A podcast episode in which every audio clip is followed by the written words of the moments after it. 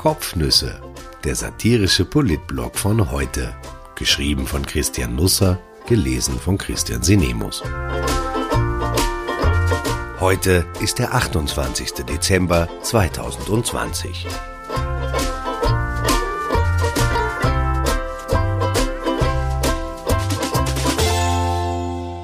Die Hofer war's. Die Tribute von Corona Teil 4. Stichtag für Österreich. Die Regierung impfte uns Zuversicht ein. Es hat sich so ergeben.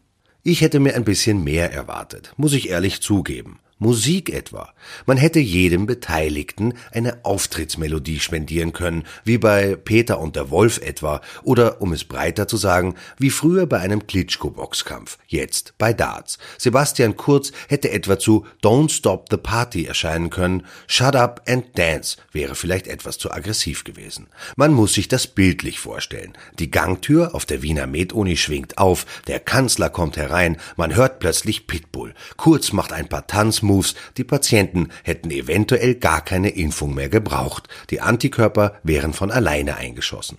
Für Anschober hätte sich Eye of the Tiger angeboten. Agor, der Retriever des Gesundheitsministers, ist zwar mitnichten ein Tiger, aber man sagt ja, dass sich Hund und Herdel mit der Zeit immer ähnlicher schauen. Bei Anschober scheint dieser Prozess zumindest schon eingeleitet. So aber entstand, ja was eigentlich? Ein Impfquickie hochrangig besetzt, schnell vorbei. In Wien wurden gestern die ersten Patienten gegen Covid-19 geimpft. Der Stoff dazu war in der Früh angeliefert worden, in Schachteln verpackt wie die neue PS5 als Weihnachtsgeschenk mit einer blauen Schleife drauf. Der ORF übertrug die Veranstaltung live, brach dafür sogar extra das Wetterpanorama ab. Es wird eng für Alexander Wrabetz bei der Wiederwahl 2021, wenn er Peter Schröcksnadel noch ein paar Mal so vor den Kopf stößt.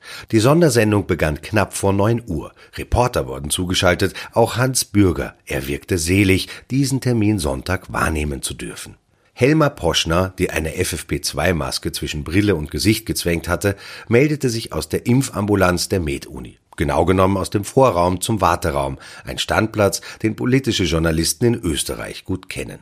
Der Bundeskanzler und der Gesundheitsminister seien eben eingetroffen, berichtete sie. Für die Politik sei das natürlich ein Pflichttermin.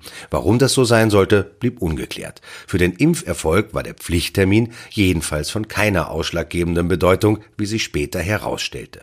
Als Show-Element gehört er wohl zur Politik dazu, in Österreich zumindest. Ich gebe mich da keinen Illusionen hin. Selbst wenn die Bierpartei den Kanzler stellen würde, wäre Marco Pogo im Spital aufgekreuzt. Die Veranstaltung wäre dann aber vielleicht etwas flüssiger vonstatten gegangen. Die meisten anderen europäischen Staatschefs ließen den Pflichttermin jedenfalls gestern sausen. Im Vorraum zum Warteraum interviewte Poschner dann die erste österreichische Impfpatientin, Theresia Hofer, 84 aus Marchfeld. Sie hatte sich extra ein schönes weinrotes Kostüm angezogen, war beim Friseur, aber das viele Licht und die Kameras und die Aufmerksamkeit verschreckten die alte Dame auf Besuch. Sie freue sich darauf, endlich wieder die Familie und die Urenkel treffen zu können, sagte sie mit zittriger Stimme. Im Türrahmen im Hintergrund tauchte nun Sebastian Kurz auf. Er erschnuppert Kameras wie ein Covid-Hund das Virus. Die ORF-Reporterin bemerkte es nicht, machte weiter und fragte Hofer, warum sie sich bei all der Impfskepsis im Land zu diesem Schritt entschlossen habe. Es fiel ein Satz, sehr typisch österreichisch und fast würdig, einmal in der Bundeshymne Aufnahme zu finden. Es hat sich so ergeben. Dann entschwindet Hofer aus dem Vorraum zum Warteraum hinein in den Warteraum, in dem Sebastian Kurz steht. Er nickt ihr zu, aber sie lässt ihn links liegen. Das passiert dem Kanzler grundsätzlich selten. Dass ihn politisch jemand links liegen lässt, überhaupt nie. Im nächsten Raum warten bereits Ursula Wiedermann-Schmidt, Vorsitzende des Nationalen Impfgremiums, Thomas Schekeres, Präsident der österreichischen Ärztekammer und eine fix positionierte ORF-Kamera. Ton gibt es leider keinen, wohl eine Reminiszenz an die Stummfilmzeit. Hofer streicht den Ärmel der Strickweste nach oben. Wenige Augenblicke später ist Wiedermann Schmidt da, desinfiziert die Impfstelle, sie trägt keine Handschuhe, führt die Nadel bis knapp vor den Oberarm und sticht dann in einer kurzen, zuckenden Bewegung geradewegs in die Haut. Die Uhr zeigt 9.03 Uhr. So wird es vielleicht später einmal in den Geschichtsschulbüchern stehen. Es ist der Moment der zweiten Enttäuschung an diesem Tag. Wenn man sich schon keine Musik leistet, hätte man dann nicht zumindest ein Ploing oder Zadoing oder ein Ouch einspielen können? Etwas Konfettiregen wäre auch möglich gewesen, drei Trompetenspieler oder Fanfaren eventuell, aber nichts dergleichen passierte. Theresia Hofer sitzt ruhig da, die Maske tief ins Gesicht gezogen. Mach Feldspargel dürfte jedenfalls widerstandsfähig machen, Hat's wehgetan? erkundigt sich die Ärztin. Ich bin fertig? fragt Hofer erstaunt. Sie können mich jederzeit anrufen, gibt ihr Wiedermann Schmidt auf den Weg mit. Viel weiß man über Patientin Nummer eins nicht. Nachher, als sie von ihrem Sohn, ebenfalls bereits der Jugendlichkeit entwachsen, aus dem Krankenhaus geführt wird, bittet sie um Ruhe für sich, sie sei ihr gegönnt. Die Live-Übertragung hätte zu diesem Zeitpunkt zu Ende gehen können, aber dann hätte Wrabetz nach Schröcksnagel an diesem Tag schon den zweiten möglichen Unterstützer für eine Wiederwahl verloren, denn der Kanzler wartete noch auf seinen Auftritt. Auch Hans Bürger wartete, um den eben live erlebten Vorgang analysieren zu können, aber ihm ging es wie kurz während der Mitterlehner-Epoche, seine Zeit war noch nicht gekommen. Es blieb ihm nichts anderes übrig, als weiter das Sinnbild irdischen Glücks zu sein, sein Gesicht spiegelte die Freude wider, diesen diesem historischen Moment zumindest aus der Ferne beiwohnen zu können. Stumm halt. Statt Bürger wurde Florian Petautschnik drangenommen, obwohl er gar nicht aufgezeigt hatte. Der Redakteur der Wissenschaftsredaktion sollte die neuartige Impfung erklären, und das tat er sehr plakativ. In den Körper werde eine Art Botschaft des Virus eingeimpft, sagte er. Es handle sich dabei um eine Art Kochrezept. Dieses Kochrezept kommt in den Körper rein, eingekapselt in eine Art Kleinwagen. Das sind so Fettkügelchen, wo was drin ist. Der Körper erkennt das. Wenn ich das richtig verstanden habe, dann verleitet das Kochrezept in den Fettkügelchen aus dem Kleinwagen den Körper zu einer Reaktion. Das Kochrezept werde dann weggeworfen wie eine Nachricht, die sich selber zerstört. Ehe sich das Bild vom Kleinwagen, der mit einem Kochrezept an Bord durch meinen Körper rast, verfestigen konnte, tauchte statt Betautschnik nun Impfpatientin Nummer zwei auf. Der Vorgang bekam eine gewisse Redundanz. Bürger, nun wieder im Bild, aber noch immer nicht im Ton, seufzte lautlos. Nach einem erneuten Poschner-Einstieg durfte der ORF-Chefinnenpolitiker endlich ran. Er verteidigte die Anwesenheit der Regierung am Tatort. Es habe schon Bundeskanzler in Regenstiefeln gegeben, erinnert er an Viktor Klima. Wenig später ist der aktuelle Viktor Klima endlich im Bild. Sebastian Kurz und Rudolf Anschober sitzen mit Patientin Nummer eins und Patientin Nummer zwei in einem Warteraum. Patientin Nummer zwei hat die Maske schon unter die Nase gezogen, was Sinn macht. Schließlich steht steht einem nach Verabreichung der ersten Dosis bereits gut der halbe Impfschutz zur Verfügung, also muss man auch nur mehr das halbe Gesicht verdecken. Vielleicht war in meinem Kopf aber zu diesem Zeitpunkt schon der Kleinwagen mit dem Kochrezept falsch abgebogen.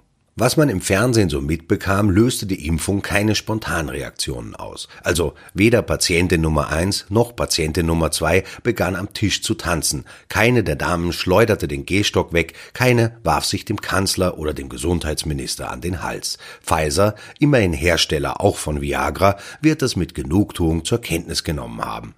Weder Patientin Nummer eins noch Patientin Nummer zwei wusste recht, was sie mit den Politikern reden, und die Politiker wussten nicht recht, was sie mit den Geimpften reden. Lesezirkel lag keiner am Tisch, also musste man improvisieren. Wie war es so, hätte der Kanzler fragen können, auch nach den weiteren Ernährungsplänen für den Tag hätte er sich erkundigen können. Oder wie fanden Sie Silbereisen gestern als Traumschiffkapitän? Daraus hätte sich eine durchaus interessante Debatte entwickeln können, von den frühen Peter Alexander Shows zu Weihnachten bis jetzt herauf. Vielleicht hat Frau Hofer ja sogar ein Netflix-Abo und schaut sich dort Dokus über Marfell-Spargel an. So aber erlebten die Journalisten, die das alles im Festsaal der Med-Uni etwa eine Viertelstunde Gehweite entfernt über Monitore miterlebten, ein Gespräch, das dem oben Erfundenen recht nahe kam. So, sagte der Kanzler fröhlich, und nach zehn Minuten dürfen's aufbrechen, oder? Stimmgewirr, Gemurmel. Ein bissel noch, wirft Anschober ein, dann wieder der Kanzler, wobei, so fit wie Sie wirken, alle Stimmgewirr, Gemurmel. Aber aufregend, oder? Versucht es Anschober noch einmal mit Smalltalk. Er bleibt schmal, der Talk. Spätestens da ist klar, dieses Schauspiel wird eher ein Einakter bleiben. Wenig später stehen Kurz und Anschober bei der Pressekonferenz Seite an Seite. Für eine gesunde Zukunft steht als Slogan hinter den beiden auf einer Tafel. Auch Ursula Wiedermann-Schmidt und Thomas Schekerisch sind da, alle hinter Plexiglas. Es ist der 27. Dezember des Jahres 2020, sagt der Kanzler, ein historischer Tag. Die Impfung sei der Anfang vom Sieg gegen die Pandemie und ein Gamechanger. Wir nähern uns Schritt für Schritt mit jeder Impfung, die durchgeführt wird, der Normalität. Dieser Tag wird in die Geschichte eingehen.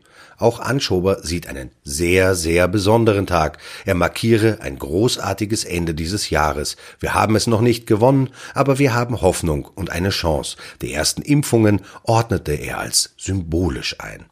In fast ganz Europa wurde gestern symbolisch losgeimpft. Deutschland allerdings war vorgeprescht, wie ich gestern schon erwähnt hatte, und das sorgte am Tag danach für eine politische Debatte. Immo Kramer, Chef des Impfzentrums im Landkreis Harz, hatte nicht auf grünes Licht aus Berlin gewartet, nicht bei Gesundheitsminister Jens Spahn nachgefragt, ob er schon anfangen dürfte. Er tat das einfach. Der Minister war über die Insubordination merklich pikiert, Kramer sich aber keiner Schuld bewusst, und er sagte bemerkenswert Einfaches, gleichzeitig einfach Bemerkenswertes. Es wurde immer gesagt, bei Corona zählt jeder Tag. Wir hatten den Impfstoff am Samstag und waren bereit. Warum sollten wir dann bis Sonntag warten? Diese Frage hätte er in Österreich nicht gestellt. Oder er hätte sie gestellt und seine Expertise fortan vielleicht ins Einschlichten von Regalen eingebracht. Noch etwas sei erwähnt, in den Bundesländern war beim Impfstart irgendwie mehr Glamour drin. Als Christian Wenisch, Vorstand der vierten medizinischen Abteilung der Klinik Favoriten und einer der stillen Helden der Pandemie drankam, brandete Beethovens Ode an die Freude auf. Es gab Applaus und Jubelrufe, der Primar riss die Arme in die Höhe. Wenn sich alle die Impfung reinziehen, sagte er später, dann sei das Virus Game Over, das muss man nur noch realisieren. Als in St. Pölten die erste Dosis verabreicht wurde, war natürlich Landeshauptfrau Johanna Mikl-Leitner zugegen. Es ist ein ganz kleiner Stich mit einer ganz großen Wirkung, ein kleiner Stich an einem großen Stichtag für Niederösterreich und ganz Österreich, sagte sie. Neil Armstrong, der erste Mann am Mond, wird Schluck aufgehabt haben im Grab. Ich wünsche einen wunderbaren Start in die Weihnachtsferienwoche. Vielleicht schreibe ich morgen am Jahresrückblick weiter. Oder ich beschäftige mich mit der neuen Leidenschaft der Österreicher, dem Anstellen. Beim Skilift, beim Biller, vom Eislaufverein, vom Eistraum, bei der Anfahrt in die Wintersportorte. Ein Land lernt warten. Und keiner fragt mehr, könnte man bitte eine zweite Kassa aufmachen?